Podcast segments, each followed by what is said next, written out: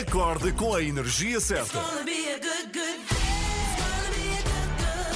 Eu adoro as três da manhã, são, são espetaculares. Gosto da, da vossa alegria logo pela manhã. Vou ouvindo sempre as notícias que eu acho que estão bastante credíveis. Com a minha companhia de viagem. Vocês são simplesmente espetaculares. Ana, Joana e Filipe estão consigo de segunda a sexta, entre as 7 e as 10, na Renascença.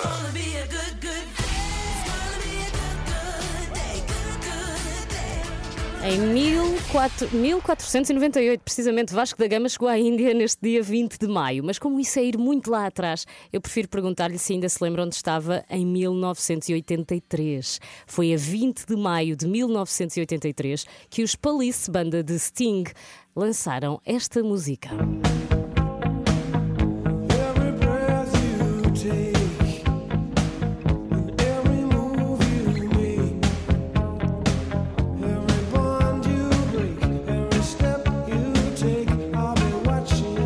Every Breath You Take foi considerada a música do ano de 1983, escrita por Sting, esteve quatro semanas no primeiro lugar do top britânico e nove semanas no top norte-americano. Em 2010, um estudo assegurava que mais de metade da fortuna de Sting vinha precisamente dos créditos desta canção. E em Portugal, Every Breath You Take ganhou uma versão dos Onda Shock, a banda juvenil mais popular dos anos 80 e 90, e quem cantava a música era a pequena e muito talentosa Marisa Liz.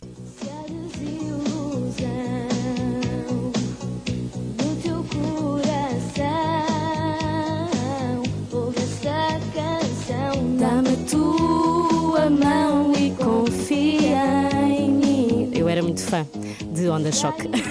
Marisa Liz, também sou muito fã da Marisa, a cantar Confia em mim, a versão portuguesa de Every Breath You Take dos Police, o original que foi lançado faz hoje 38 anos.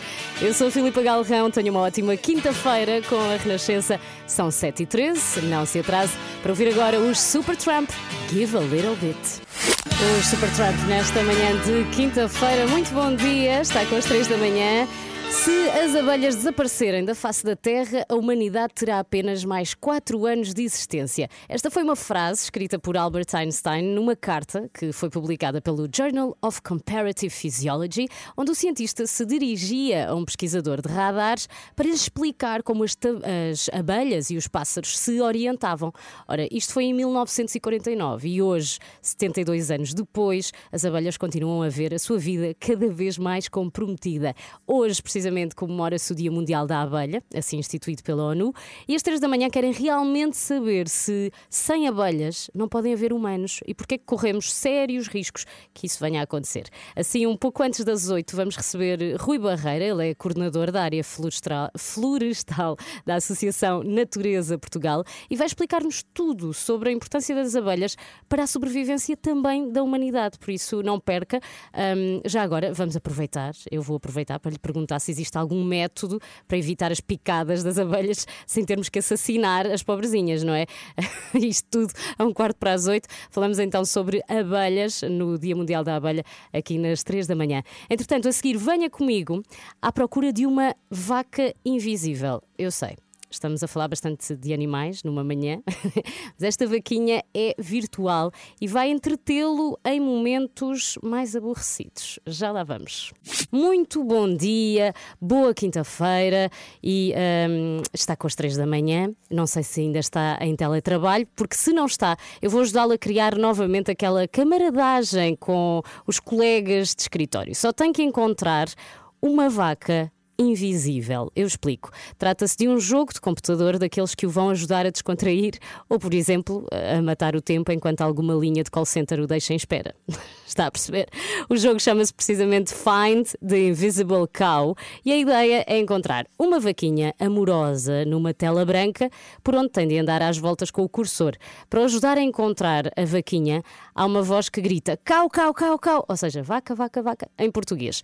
Quanto mais perto do animal estiver, mais altos ficam os gritos, como acontece com o clássico jogo do quente e frio. Portanto, se ouvir isto. Lá está, é porque está mesmo quase a encontrar a vaquinha. Depois de encontrar eh, a vaquinha, é aberta uma janela no ecrã do computador onde poderá optar por alterar a dificuldade do jogo e passar, por exemplo, de normal a expert, reiniciar o jogo, também pode fazer, ou então partilhar o seu resultado no Facebook para atiçar os colegas de escritório. Lá está. A ideia é competir com os amigos para ver quem encontrou o animal em menos tempo. Uma espécie de onde está o Wally, mas dos tempos modernos e digitais. Um clássico. Find Invisible Cow. Pode partilhar, eh, pode jogar e dizer que foi aqui a Filipa Galrão da Renascença que sugeriu. Eu não me importo. Não me importo ficar associada à pessoa que sugeriu o, o jogo Find the Invisible Cow. Eu sou a Filipa Galrão, 7h23 na Renascença. Está com as 3 da manhã. Hoje é Dia Mundial da Abelha e é também Dia da Marinha. E o Renato Duarte, na hora das 9, vai estar precisamente num navio. Tudo para ouvir aqui nas 3 da manhã. Bom dia, boa quinta. Estas são as 3 da manhã. Comece o seu dia connosco na Renascença. Comece o seu dia connosco. Esta manhã, no nosso explicador, já a seguir, vamos falar da greve dos trabalhadores da função pública, uma paralisação que, ao longo do dia de hoje, deverá afetar sobretudo escolas, tribunais e serviços como finanças ou segurança social. De fora fica o setor da saúde, não é? Porque a situação pandémica assim o exige. No explicador com o Miguel Coelho, vamos ten- tentar perceber então o impacto desta greve. Não perca, é já a seguir. Para já, Crowded House na Renascença. Don't Dream It's Over. Don't Dream It's Over. Espero que tenha cantado esta bem alto no carro. Crowded House na Renascença. São 7h38. Vamos ao explicador.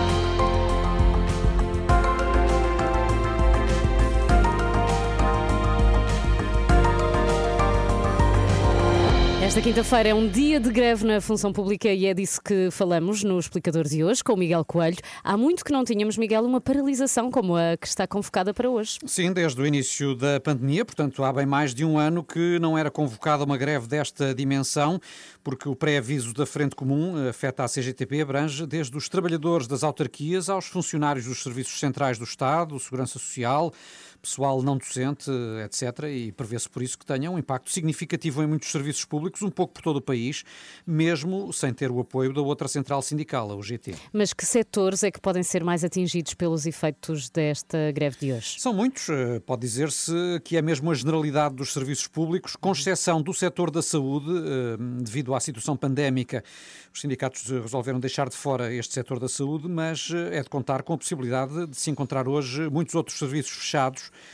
também alguns a meio gás, eh, isto em áreas como as finanças, tribunais, segurança social, etc., mas também escolas, e eh, certamente é uma informação eh, importante a esta hora, quando muita gente se prepara justamente para, para ir para a escola, é possível que muitos estabelecimentos de ensino sejam afetados, afetados hoje por esta greve da função pública. Agora fiquei a pensar no meu filho, será que ele vai ter ou não? Mas os professores também paralisam, é isso? Não, eh, Ah. não, mas também. Eu Ok. vou passar a explicar. É que abrangidos pela greve propriamente dita estão apenas os funcionários não docentes, como auxiliares Uhum. e administrativos, enfim, o que só por si já seria suficiente para poder afetar o funcionamento de muitas escolas. Só que esta manhã hum, foi também marcada, eh, não greve, mas uma manifestação de professores e, portanto, é mais uma situação que pode contribuir para prejudicar as aulas. Precisamente. E os transportes públicos, Miguel, também podem ser afetados? Em algumas zonas do país, sim, eh, onde os transportes sejam municipalizados, eh, ou seja, pertençam às câmaras, esses trabalhadores também estão abrangidos pela greve. Já no caso da Carris e do Metro de Lisboa, ou da STCP e do Metro do Porto, por exemplo, aí não se prevêem problemas. O que há é greve nas ligações fluviais entre a margem sul do Tejo e Lisboa, convém recordar. Eh, Aí sim é de contar com barcos eh, parados esta quinta-feira, mas é uma situação à parte desta paralisação na função pública. E afinal, o que é que está na origem da greve? O que é que os sindicatos da função pública estão a reivindicar? Sim, eh, são vários aspectos, incluindo aumentos salariais, porque o governo só tem aumentado os salários mais baixos. A Frente Comum reivindica 90 euros de, de aumento para todos os trabalhadores. Outra reivindicação tem a ver com a revisão de carreiras. Eh, Cerca de 1.400 carreiras da função pública passaram a estar integradas em apenas três.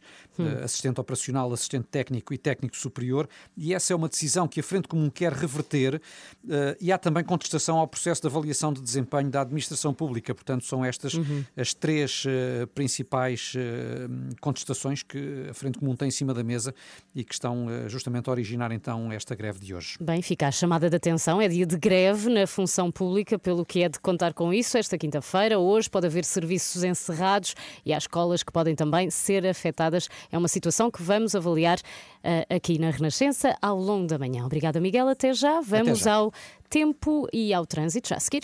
Hills of Gold de Sting a tocar na Renascença. Joana Marques, bom dia. Bom dia. Recém-aparecida e Como estava- está estávamos. ontem? Eu estou ótima e tu? Também, também, estou bem. Estava, eu ia, ia dizer, repara no que eu vou fazer aqui, Fields of Gold, Campos de Ouro, vou falar em colmeias, vou falar em mel e tudo para chegar aonde? Ao Dia Mundial da Abelha. Bem, foi uma boa é volta, hoje. boa foi, ponte, foi sim, senhora, demasiado, dei, dei muitas voltas, foram Não, muitas não, não, rotundas. foi bastante direto, gostei, gostei. gostei. Hoje comemoramos então o Dia Mundial da Abelha e ontem, eh, em reunião, enquanto falávamos sobre isto e se devíamos ou não marcar a efeméride, eu disse que tinha recebido um e-mail na minha caixa de e-mails que dizia o seguinte: simplesmente não vinha de marca nenhuma, vinha de uma agência Era qualquer, misterioso. era misterioso e até vinha assim a preto e branco e dizia. Se as abelhas desaparecerem, este vai ser o folheto de qualquer supermercado. E o folheto tinha courgette indisponível, maçã indisponível, pera indisponível. No fundo, tudo estava indisponível para dar a entender que se as abelhas desaparecerem, nós não temos o que comer. E é uma ideia que às vezes não temos, não é? Eu, Não pelo temos, mas não que é, é, é verdadeira, é real, e aqui hoje já disse também que o Albert Einstein é responsável por essa frase de se as abelhas desaparecerem, a, a- a sobrevivência da humanidade está em causa e só temos quatro anos de existência, e isto, se pensarmos ah, assim realisticamente, é um bocadinho assustador, e por isso, para nos falar e para nos esclarecer sobre a importância das abelhas também na sobrevivência humana, temos connosco o Rui Barreira, ele é coordenador da área florestal, florestal não consigo nunca dizer florestal à primeira, da Associação Natureza Portugal. Rui, muito bom dia. Bom dia. Olá, muito bom, Bom dia. dia! Hoje é Dia Mundial da Abelha, assim estabelecido pela ONU. Queremos proteger as abelhas, temos que as proteger. A questão é mesmo esta: eh, tem que nos explicar como se fôssemos muito burros. Porquê? neste aspecto somos mesmo. neste aspecto somos mesmo. Porquê? Porque, eh, bem, mais uma vez, obrigado pelo convite e bom dia. Ahm, há, há um motivo que é claro: eh, sem polinização, nós não temos alimentos. Eh, 75% dos alimentos que nós consumimos, das principais culturas agrícolas, são polinizadas por abelhas. Eu vou já interromper, como, como pessoa que não percebe nada da matéria, o que é ao certo a polinização? Tem a ver com o pólen, a Joana já não se lembra, porque nós devemos ter aprendido isto Devemos, no sexto devemos. ano. Mas só para recapitular, não é? Sim, é exatamente isso. Portanto, as abelhas vão de planta em planta a levar o pólen. E as polinizações servem, eh, servem precisamente, a polinização, o nome da polinização serve precisamente para que as plantas se reproduzam. E é, e é esse o ponto fundamental pelo qual as abelhas são tão importantes. Se nós não tivéssemos as abelhas, não só não tínhamos eh, os, os produtos alimentares, mas também 90% das plantas selvagens, aquelas florzinhas que nós gostamos muito de ver nos pratos quando andamos por aí a passear e que depois também são importantes para outros produtos que nós consumimos, não é? para as essências, para os óleos, eh, também não existiriam. Portanto, se nós pensarmos assim, se dividíssemos a nossa roda dos alimentos, eh, um terço da roda dos alimentos depende dos, pol- dos polinizadores. E neste. par- Sim, sim, e em particular Das abelhas. das abelhas, lá está. E ah, ah, Rui, diga-nos uma coisa: é- as abelhas estão em risco de alguma espécie de extinção, ou seja, estão a desaparecer a olhos vistos, como se costuma Sim, dizer? como falamos em protegê-las, elas estão, estão em perigo. Então, as abelhas estão em perigo por- precisamente pelo, pelo- pela pegada humana, eh, o uso excessivo de pesticidas, a agricultura intensiva, poluição atmosférica, os incêndios, que em Portugal, como vocês sabem, são, são um flagelo muito grande, a destruição dos habitats que está relacionada e as alterações climáticas. Pode- Poderemos elencar estes como principais E aspectos. também a ação humana, no sentido em que cada um de nós, eh, o Rui com certeza que não, Pois mas é. já matou uma abelha ou outra, já pediu. Eu nunca matei, não tenho coragem. Nós não queríamos falar Mas disto, já mas é pedimos verdade. alguém para matar, porque nós temos esta coisa do pavor das abelhas, eu pelo menos tenho, e, e vê-se sempre alguém na praia ou em qualquer lado a fugir da abelha loucamente. Eh, será que as devemos ver como um inimigo assim tão grande ou devemos simplesmente tentar afastá-las um bocadinho e não, não, pôr a sua vida em contrário. Pelo contrário, eu, uso uma, eu tenho uma filosofia muito interessante, que eu tento ficar parado como uma estátua Ai, resulta. que ela se farte de mim e se vá embora. Nunca E- fui mordido por uma abelha. Manter a calma, não é? E fazer Manter a calma, exatamente. Ah, então aquela estratégia de assobiar ou de dar estalinhos com os dedos não resulta. É capaz de funcionar também, mas eu, eu- esta tem funcionado bem até hoje e, portanto, eu vou manter-me a fazer isto. Ok, Vou muito bem. Rui, muito, muito obrigada por, por nos explicar aqui a importância das abelhas e continuação de um ótimo trabalho na Associação Natureza Portugal. Rui Barreira, coordenador da área florestal da Associação Natureza Obrigada. Portugal. Obrigada dia, a explicar-nos a importância eh, das abelhas para a sobrevivência Não humana. maltratem as abelhas, nunca Não, mais. é ficar são, amigas, são nossas paradinho, amigas. deixá-las passar, porque se nós não, não lhes tocarmos, elas também não querem nada connosco. A verdade é essa. Está com as três da manhã. Bom dia. Às 3 da manhã. Recentemente, uma jogadora de tênis profissional, Alessandra Olinikova, vendeu o seu braço. Como assim? Mas ficou com eles. Imagina receber um braço pelo correio. O NFT do seu braço, um ficheiro digital, eu era para comprar o NFT da voz da Filipa Galarão. Muito bom. Por acaso eu ia perguntar se Pois é, vocês podemos vender a vendessem nossa voz. uma parte do corpo, qual é que era? Era a voz, ao Olivier. Ter os óculos, Joana, vendias. Não, isto é do meu corpo, Ana. Depois essa notícia assim. É como se fosse. Mas parece, parece. Vendia, vendia uma, uma orelha. Ficheiro todo inteiro. Sim, eu caibo no Cabia inteiro. no ficheirinho. Acorde com a Ana, Joana e Filipe. Às 3 da manhã, na Renascença. É preciso Miguel Gameiro na Renascença. Joana Marques, há pouco queria ter posto aqui a abelha mais famosa do mundo a tocar. Ah, quem- Ainda é- queres quem é? ouvir? Quem Não é consegues aquela, adivinhar quem é a abelha mais hum, famosa do Começa mundo? por M. Começa por M, sim. Essa. A voz da Agatha, inconfundível. É. Para lá. Ok, acredito, vou acreditar em ti. Não parece quase o esta perfu- agora. Parece o perfume de mulher, mas em versão para criança, não é? Exatamente, exatamente. O que é que temos hoje no extremamente desagradável, não é a Ágata? Não, olha, é um colega teu do Benfica. Um colega meu. Sim, sim. Um colega clube. Pode, pode ser, pode ser muita gente, são 6 milhões, não é? Mas é- este é muito conhecido, falou durante muitos anos sobre o Benfica na televisão. Chama-se Fernando Seara. Ah, também é o meu ex-presidente da Câmara, da minha Exa- Câmara. Olha, exatamente, Sim. Uhum. também de Sintra. Ah, e esta semana voltou à televisão para falar de assuntos da atualidade e eu reparei que ele anda com um problema. Não posso revelar já qual é, mas. Aposto que é na fala. É na fala, claro. Muito bem, então e extremamente desagradável tem Ah, algum olha, apoio? Muito bem perguntado, Filipa. Sabes que tem o apoio da iService. Isso começou Pois ontem, por isso é que sei. eu não me lembro, não é? Onde encontra os melhores iPhones recondicionados do mercado, equipamentos como novos, grade A, 100% funcionais, como se quer, e livres da operadora. Portanto, pode saber tudo em iServices.pt. Muito bem. Acorde com as 3 da manhã, na Renascença, das 7 às 10. Bom dia, hoje a Joana Marques vai resgatar alguém que já não aparece há algum tempo.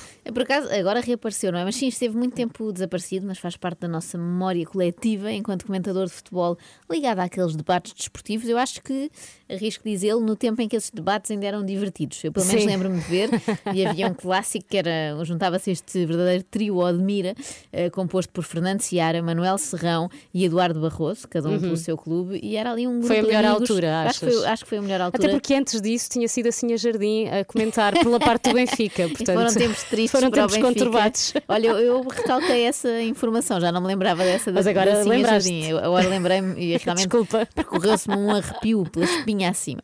Não, mas e eles, a TVI relembrou, e bem, este trio reuniu-os novamente, a Uhum. coisa correu muito bem, mas eu percebi só que uh, Fernando Seara está com um pequeno problema. E vou Ah. falar dele aqui e espero que ele possa melhorar. Desejo desde já as melhoras. Ah, já- Mas não é grave, não é Estás grave. a desejar as melhoras antes de cascares eh, Claro, no claro. próprio financiário. Muito bem, já lá vamos, extremamente desagradável. Ligue-se ao Facebook, ligue-se a nós para ouvir extremamente desagradável com a Joana Marques. Ace of Base para ouvir primeiro. All That She Wants são 8 e 13. Base na Renascença são 8 e 16. Não se atrase que nós vamos tentar fazer o mesmo. Está na hora de extremamente Por enquanto estamos bem. desagradável. Exato. Extremamente desagradável.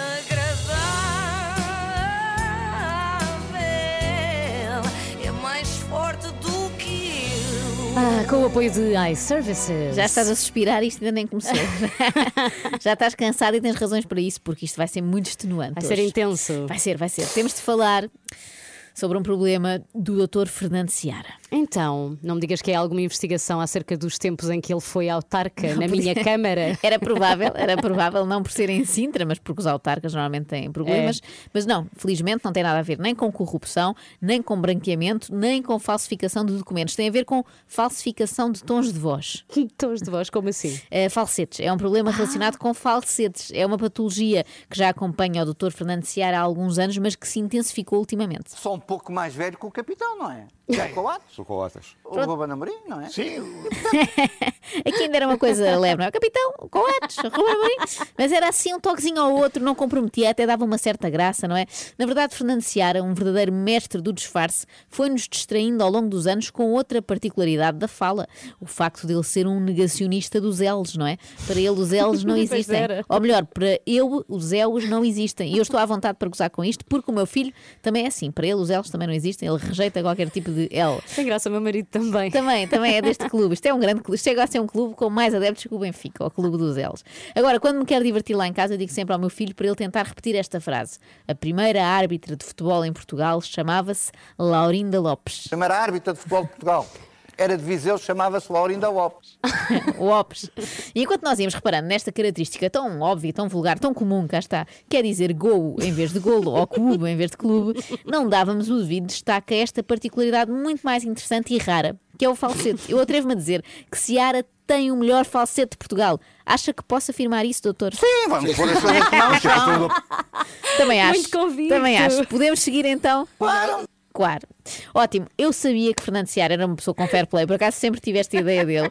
Com jogo de cintura, afinal de contas participou muitos anos em debates com o Manel Serrão e Eduardo Barroso, não deve ser fácil, não é? Ele não se importa, portanto, que eu gozo com o facto de falar de forma esganiçada de quando em vez, não é? Pois. Eu acho que não. Ela há bocado disse claro, mas eu senti que podia estar um pouquinho magoado. Pois É para... Não, não, só estou a responder à senhora. Ah, ok, ok, pronto. Mas também não precisa de me chamar senhora. Muito obrigada. Vamos então. Ai, eu acho que daqui a nada ele vai ter a vontade de chamar outras coisas. Não, Joana. não, na verdade não, Filipa, porque o que eu pretendo hoje, ao contrário de outros dias, é mesmo homenagear. Que querida. É que o falsete em causa é tão evoluído que chega a parecer uma outra pessoa, com a identidade própria. É como se o Fernando Seara fosse o Zé Freixo e os seus falsetes fossem o Donaldinho. E lembro-me, e lembro-me. Como é que se te lembra de coisas assim É tão ah, é, evidentes? Porque fiquei satisfeito. Não posso. Por amor de Deus! Evidente. Quer dizer, fiquei amor- eu, satisfeito. eu estava a Calma, calma, o que é De isto? repente parece mesmo o boneco de um ventríloco, por amor de Deus! Parece que há ali outra personagem. E juro que não, eu posso garantir que eu vi as imagens e não há lá mais ninguém, mas parece mesmo, é isso.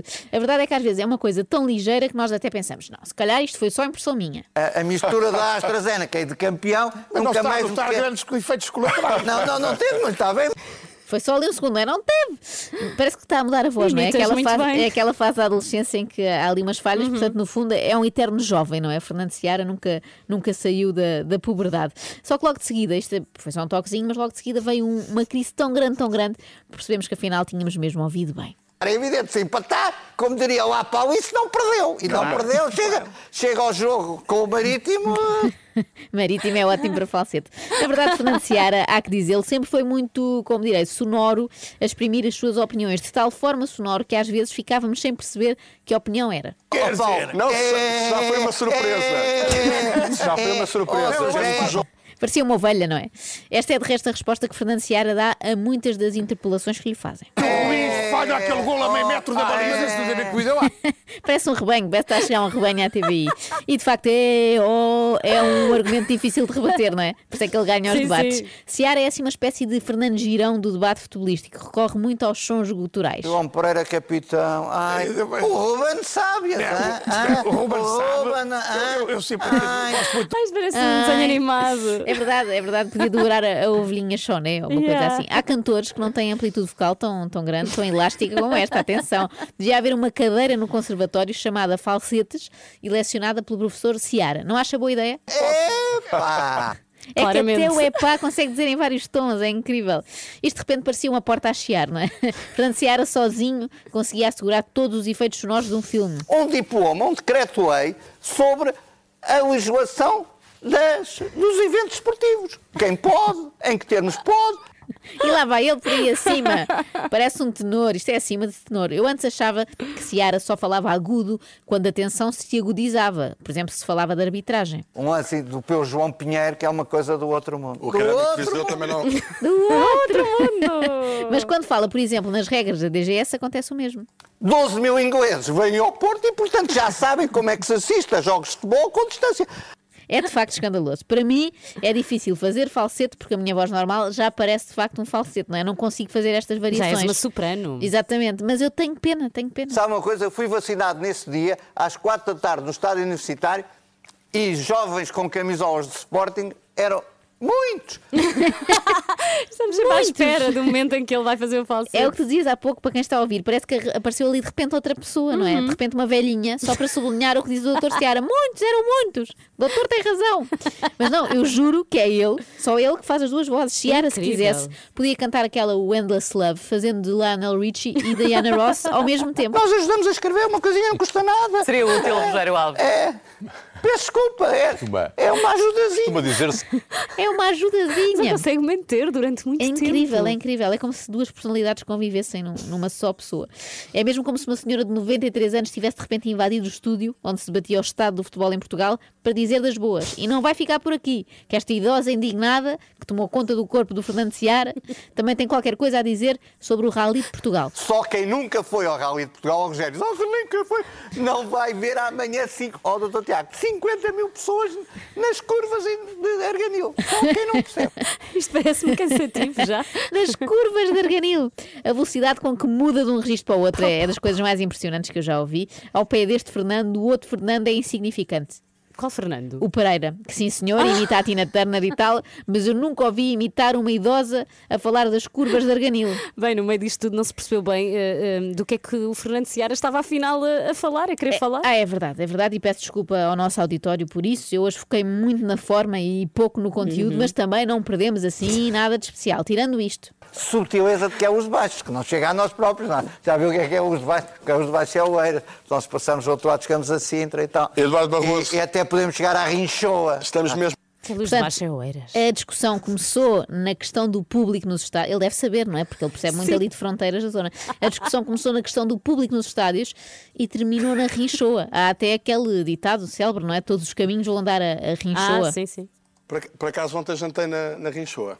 Foi? Foi. Então, olha, não, não, Não, falou não tinha dito nada, não tinha dito Em casa nada. da minha cunhada que fez anos ontem. Lá está, isto parece esquisito, porque se só estivessem em estúdio Seara, o pivô não adiantaria um detalhe destes sobre a sua vida privada e da sua cunhada, mas como também lá estava a tal velhinha, não é? Velhinha imaginária, deu vontade de fazer uma conversa destas, e eu percebo, eu percebo. extremamente desagradável.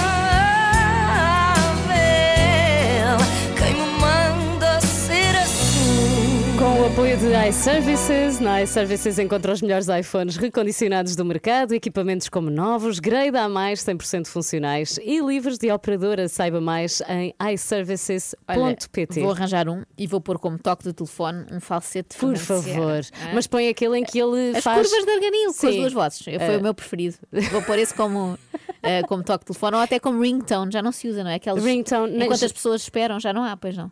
É, Isso é um ring, ring ding. Ou já ring- não sei. já Mas ainda, sei. olha, o João Duarte, o nosso produtor, está a dizer sim, sim, há. Ele Aposto que ele ter. tem. Às, tantas tem a velhinha imaginária como ringtone. Era aquilo que ouvias, não é? Enquanto estavas à espera que, sei lá, que a tua mãe atendesse, de repente a tua mãe Sim. tinha um ringtone. E aquilo dos, altíssimo. dos ABBA, não é? E tu a julgares imenso, não é? Imenso. Jul- Julgas muita pessoa pelo Acho que a minha ringtone. avó uma vez pôs um e não conseguiu tirar nunca mais. Até tem uma, hoje. sim, sim, tem uma música super moderna. Ah, YouTube, será que é YouTube que a calhar. Joana tem como ringtone? Aquela Elevation. Pride in the Name of Love. Esta um bocadinho mais calminha. Para ouvir agora na Renascença. YouTube na Renascença, às 8h30 há notícias aqui na sua rádio. Daqui a pouco também a Joana vai, vai falar de Friends, não é? Que estão Vou de falar, volta. Eu que sou uma completa leiga em Friends. Já viste algum episódio na vida? No- eu acho que vi aqueles soltos que davam na RTP2 há muitos anos, mas nem sei se vi completo. Eu não sei a Uhum. Muito bem, história, vais ter devido castigo daqui. Vou. Ai, ainda Acho por cima. imperdoável. Não, estou a brincar. Daqui a pouco também com Miguel Coelho vamos falar das reinfecções de Covid-19, casos de pessoas infectadas com Covid-19 pela segunda vez e como é, que se- como é que conseguimos perceber que se trata de uma reinfecção ou não. É tudo para ouvir Isso é às mais uma 8 preocupação para juntar à minha lista. Agora, reinfecções não dava jeito lista nenhum. longa, Sim, não é? sim, tu, os teus cadernos e tu tens uma torre do tombo em casa só com listas de doenças. doenças, sim, sim. Uhum, muito bem. Quando e como quiser. App, em podcast, no site, on demand. Renascença, a par com o mundo, impar na Muito música. bom dia. Por acaso, esta é uma questão que preocupa bastante aqui a Joana e a mim também. Com o avanço da pandemia, é natural que surjam cada vez mais casos, ouvimos falar disso, mais casos de pessoas infectadas com Covid-19 pela segunda vez, mas é muito difícil confirmar eh, que se trata do- de uma reinfecção. E por isso mesmo vamos falar sobre este tema já a seguir com o Miguel Coelho. Não fiques já nervosa, Já Joana. muito- já, tarde Tu é que tu ainda não tiveste nenhuma vez. Não. Portanto, não penses já na segunda. Mas já estou a pensar, de repente toda a gente tinha a segunda vez. Não, e não, não. Voltávamos Eu a acho março que de não é. 2000. Não dá, não é? Já estamos Não, é assim. vacinados, alguns de nós. E, e é assim, mesmo que, acho eu, te infetes outra vez, já não vais ter tantos sintomas ou já não vai ser tão grave. Como uma gripe. Já vamos saber. Digo já vamos eu, digo eu. Espero que seja isso. Ah, eu a tentar ser otimista. Mica, para ouvir primeiro na Ah, achei que ias chamar Mica ou Miguel Coelho. Era giro. Tipo, Podia Mica, ser. Às tantas, era a alcunha dele quando era pequenino, já lhe perguntamos. Ele vai adorar. Mica na Renascença, não vamos perguntar ao Miguel se ele tinha alcunha de Mica quando era Não, pequenino. quando muito mico, não é? Miguel Coelho. Ah, olha, já viste, é isso mesmo. Mas não eras. Não, mas não, não eras era, Mico. não era, não era. Miguel, agora queremos saber mais sobre uma notícia que já aqui ouvimos esta manhã. Pelo menos nove pessoas de um lar de idosos em Setúbal foram de novo infectadas com Covid-19. Mas o Instituto Ricardo Jorge diz que até agora, desde o início da pandemia, só há um caso de reinfecção confirmado em Portugal. Em que é que ficamos, Miguel? É ou não possível termos Covid-19 mais do que uma vez? Por favor, Possível. esclarece-nos. Preciso mesmo de saber. Possível é, não é? Como demonstra este caso e outros têm vindo a público, sobretudo noutros países. Hum, Este caso em concreto, sete residentes e dois funcionários de um lar da Associação Humanitária e Bem-Fazer de São Paulo, é assim que se chama, fica em Setúbal. Estas pessoas voltaram a testar positivo para a Covid depois de já terem estado eh, infectadas em fevereiro. Nessa altura houve um surto de dimensões consideráveis neste lar, o que acabou, aliás, por impedir a vacinação.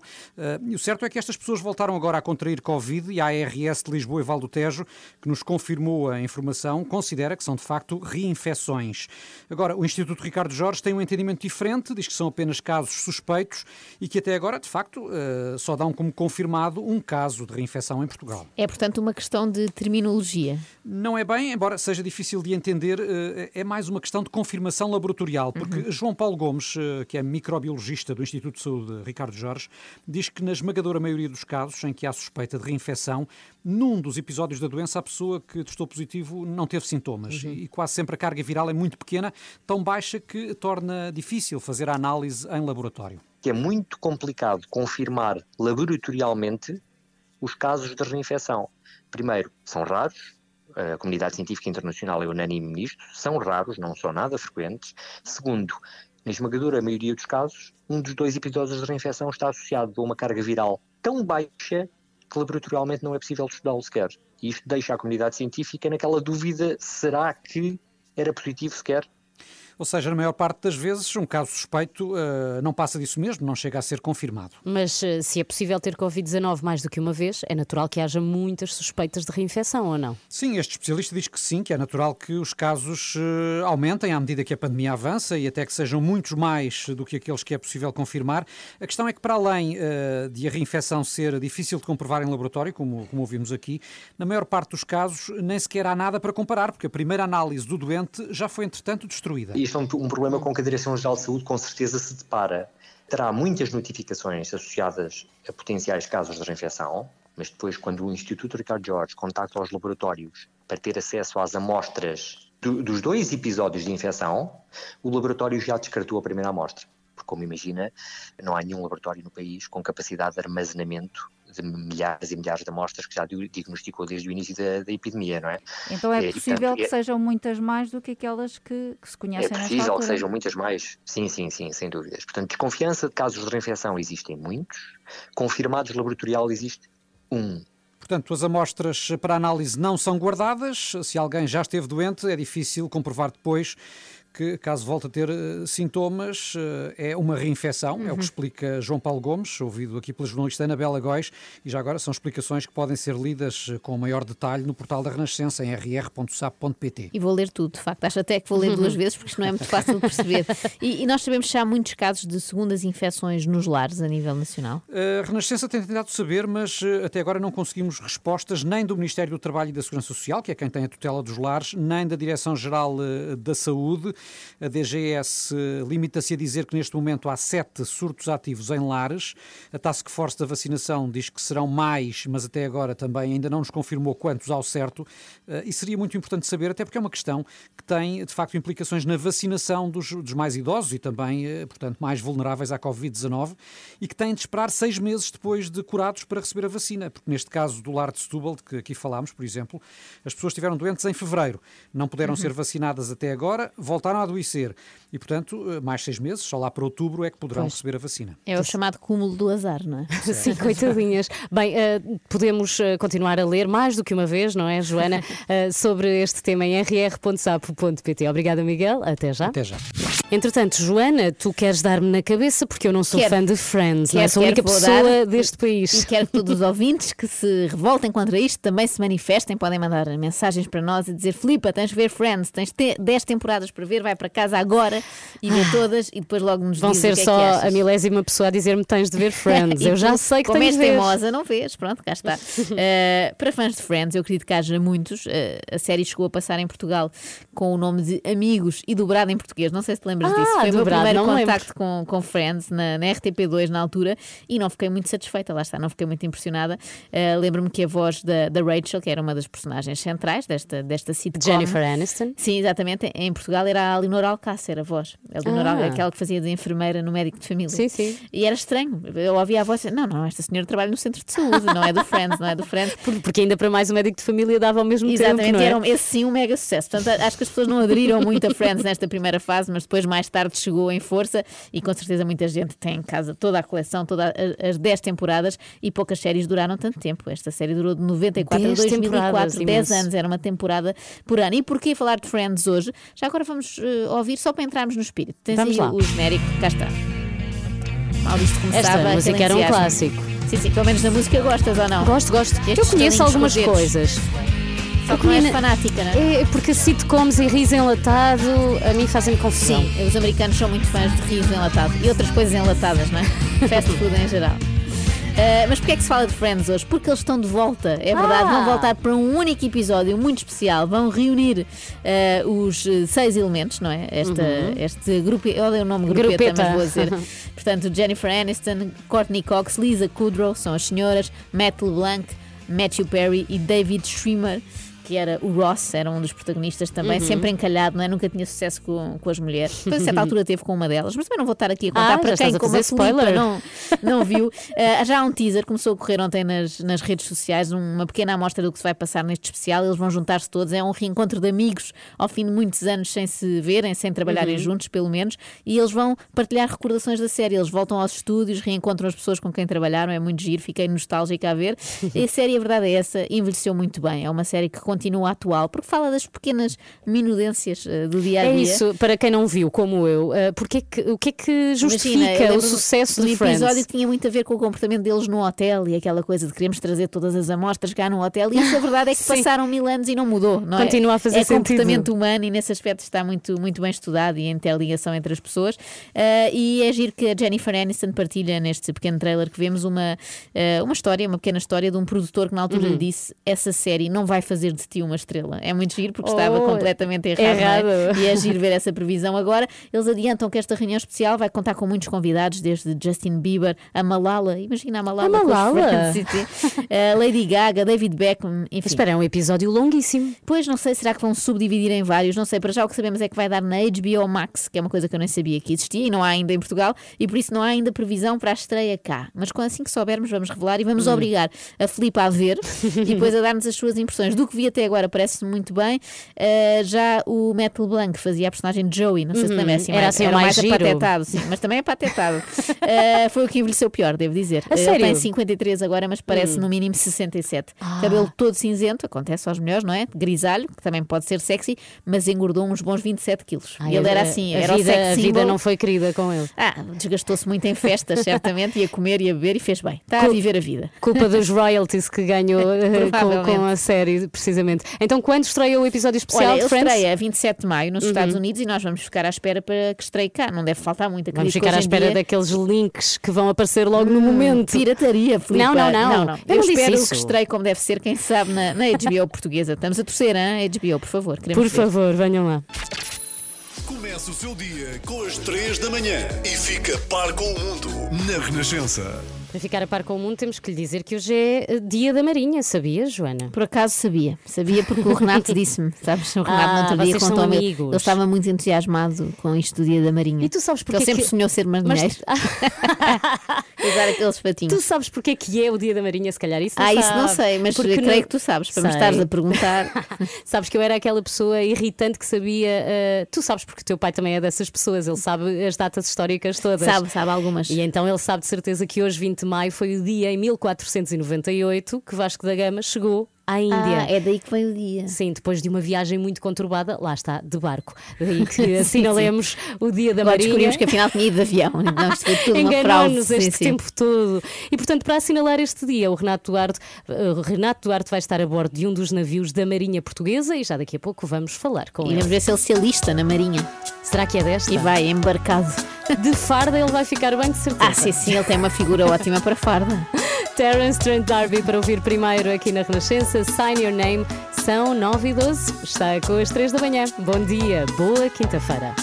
Muito bom dia, são 9 e 20 Está na hora de ouvirmos a Graça Franco, a nossa comentadora das quintas-feiras e das terças também. Bom dia, Graça. Olá, bom dia. Hoje vamos falar de Ceuta, Miguel. Sim, Ceuta, onde, como temos vindo a relatar nos últimos dias, eh, chegaram muitos milhares de migrantes, incluindo eh, muitos deles menores, eh, e que chegaram depois de Marrocos ter alegadamente aberto a fronteira, ou pelo menos ter aliviado o controle fronteiriço. Graça, eh, para além de todas as questões políticas ou humanitárias que, que rodeiam este caso, esta invasão de marroquinos, e não só, porque havia também muitos subsaarianos, mostra bem a, vulnerabilidade daquela que é a única fronteira terrestre da Europa com a África. Até que ponto é que é ou não um problema de Espanha e da Europa? Não, não é um problema de Espanha, é claramente um problema de todos nós, porque eh, nós já assistimos quando foi o acordo com a Turquia em relação à crise grega que pagar eh, para manter a segurança do lado de lá, ou seja, para evitar que os imigrantes, quer, quer eles sejam imigrantes económicos, que é o caso de Marrocos, quer sejam casos humanitários, que era o caso da Grécia, eh, não chega, porque depois ficamos na mão dos países a quem pagamos. No caso, eh, pagamos à, à Turquia e eh, a chantagem foi evidente em relação depois às questões E da continua. NATO. E em relação a Marrocos está, está a ver-se, não é? Portanto, em- Marrocos ainda é pior, não é? Mas o que é que Porque- estará por detrás da, da- da atitude de Marrocos? Fala-se de retaliação, porque Espanha aceitou receber para tratamento médico o líder da, da Frente Polisário. Eh, será apenas isso? Eu acho que basicamente é isso, mas eh, o tratamento médico do, do líder da Polisário eh, tem a ver, ou seja, tem por trás a questão da frente Polisário, ou seja, tem, tem por trás a questão de Trump ter, no, eh, há pouco tempo antes de abandonar o poder, eh, comprado, digamos, o apoio de Marrocos eh, no caso de Israel, a troco de reconhecer toda a, frente que a Frente Polisário reclama para, para si eh, como uma região autónoma ou independente, porque era uma antiga colónia espanhola, aquilo tem mais ou menos a área três vezes Portugal, eh, e, e reconheceu parte integrante do território marroquino, exatamente ao contrário do que vinha acontecendo, ou seja, já 40 países tinham reconhecido o direito à independência eh, daquele povo, do Saara Ocidental, e eh, eh, também a ONU reconhece que não se trata de um movimento terrorista, mas sim de um movimento independentista e que, portanto, tem direito eh, a ser reconhecido aquele território como um direito candidato à autodeterminação. E, portanto, é, é contra isso que eh, Marrocos a- a- abre a fronteira e, e viu-se o efeito, não é? Portanto, Sim. bastou ter dois dias para entrar 10% da, da população de, de Ceuta, assim, numa, numa avançada. Que é, não que é uma situação que põe também a nu uma grave crise humanitária, porque milhares de pessoas, no fundo, procuram uma vida melhor na Europa e não, não se importam de arriscar a vida a tentar lá chegar. Pois e aí é que está. A- questão é garantir, mais do que pagar aos países, eh, a, contenção de pessoas pobres ali assim à beira da fronteira, a ver do outro lado, ou quase a ver do outro lado, um mundo mais rico, é dar garantias de que é possível acolher esses imigrantes em Portugal, eh, em, Portugal Espanha, em Espanha, em França, etc. Nós, eh, vale a pena recordar que estamos no mais baixo eh, pico de, eh, de natalidade, ou seja, com saldo negativo, desde 1911. Portanto, nós precisamos de imigrantes, precisamos é de saber acolher os imigrantes e ter, hum, enfim, estruturas preparadas na Europa para acolher esses imigrantes e não deixar entrar qualquer um, não é? Portanto, e já agora, é preciso fazer triagem. Lembrar que eh, no Algarve, enfim, não com esta dimensão, obviamente, que assistimos em Ceuta, mas tivemos um aumento nos últimos meses, há um ano e meio para cá, eh, da chegada de migrantes do norte da África. É também um episódio este que poderá levar Portugal olhar com mais atenção para o que se passa no Algarve? Pois é melhor abrir a pestana, não é? Portanto, é, é melhor de facto eh, ver que as rotas alternativas são poucas e eh, uma das rotas alternativas é sem dúvida o, o Algarve. As correntes não, não favorecem e, portanto, nós nunca teremos, digamos, uma invasão ao estilo nem daquilo que aconteceu em Ceuta, nem daquilo que aconteceu nas Ilhas Gregas e em Itália. Mas eh, é, evidentemente uma questão que se o governo acordar para ela agora, terá uma solução. Se acordar para ela quando acontecer, eh, não terá solução. Obrigada, Graça. Obrigada até terça. Com o novo comentário de Graça Franco. Para já da Lumineers na Renascença. Olha, oh, já hey. não ouvi esta há muito tempo. Gostas? Gosto. Podes Vou- cantar. Vou continuar a ouvir, não vou mudar de rádio. Mas eu queria que cantasses. Não sei, não sei. É então muito não difícil. sabes? Oh, hey. Para mim é muito complicado. Straight from the heart. É o Brian Adams na Renascença. Peço desculpa por este bocadinho. Hoje, dia 20 de maio, assinala-se o Dia da Marinha. É uma homenagem, eh, como dizíamos há pouco, ao grande feito do Vasco da Gama, que neste dia, em 1498, pela primeira vez na história, ligou por via marítima a Europa ao Oriente, com a sua chegada a Calcute, na Índia. E para assinalar este dia, este Dia da Marinha, o nosso repórter Renato Duarte está hoje a bordo de um dos navios da Marinha Portuguesa, o NRP Viana do Castelo. É assim o nome, Renato? Bom dia. É isso mesmo, navio da República Portuguesa. Uhum. Sabes que eu estava contigo também a cantar Brian Adams, Ah, Straight from the. Heart. Sim, mas sim, podia, na verdade, estar a cantar My Heart Will Go On, de Celine Dion, porque eu neste momento estou empoleirado, podemos dizer assim. Posso, Sr. Comandante? Não se importa? Estou empoleirado, eu pedi autorização para subir. Estás na proa. mesmo, na proa do navio, qual Kate Winslet. Só me falta o Leonardo DiCaprio. Era aqui isso que eu ia dizer. Não, tenho, tenho o comandante, tenho o comandante Hugo eh, Paciência da Silva, que é quem manda aqui nisto tudo, não é? O comandante é a pessoa mais importante do navio. Ora, muito bom dia, feliz Bom dia, bom dia, sim. Muito feliz dia da Marinha para todos os portugueses, há quem ia além fronteiras. Ah, o comandante do navio, ahm, efetivamente, é o máximo responsável pelo, pelo navio, mas não é a pessoa mais importante. Eu considero que todas as pessoas a bordo são importantes, porque todos a bordo têm uma função e todos a bordo, quando desempenham essa função, estão a contribuir para o cumprimento da missão da Marinha, Qual é é a missão da Marinha? a Marinha, a missão primária da Marinha eh, é a defesa militar eh, da República Portuguesa. No entanto, a Marinha, para além disso, também eh, desempenha missões no âmbito do interesse público, nomeadamente ações de busca e salvamento na zona marítima, portanto, no, no mar, ehm, combate à, à poluição eh, no mar. Eh, também colaboramos no combate ao narcotráfico, eh, juntamente com a Polícia Judiciar, Judiciária, perdão. Sim.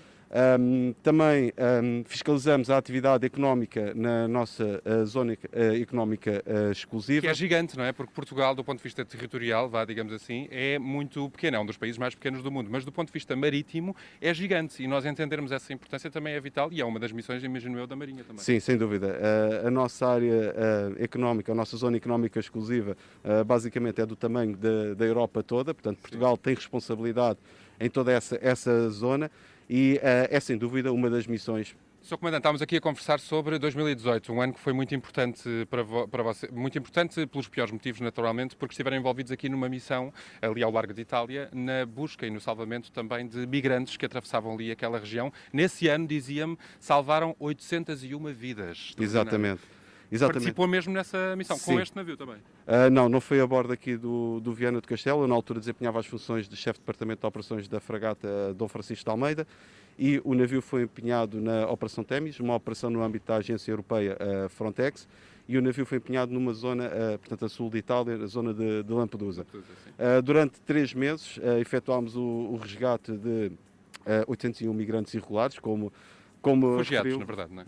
Refugiados.